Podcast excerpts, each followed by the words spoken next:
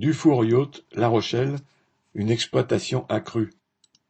Depuis que Dufour Yacht a été racheté par le groupe Fountaine-Pajot, poids lourd de la construction nautique, la direction est à l'offensive à La Rochelle afin d'accroître le taux d'exploitation de chaque salarié. Le plus spectaculaire a été l'introduction du travail en équipe et d'une chaîne de production. En même temps, la part de l'intérim augmente. Il y a en ce moment 180 intérimaires pour un effectif de 380 travailleurs en CDI. Partout, l'encadrement amplifie la division, en augmentant le favoritisme tout en généralisant les brimades lors de simples discussions de travail. Les sanctions sont de plus en plus nombreuses.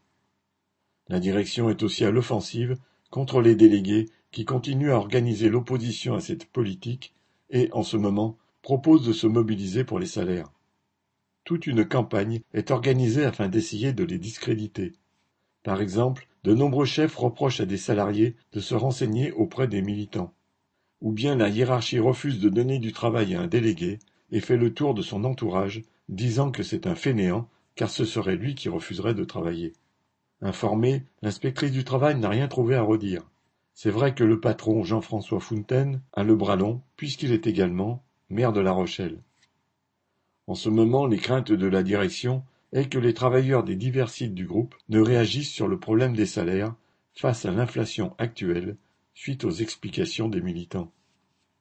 Correspondant Hello.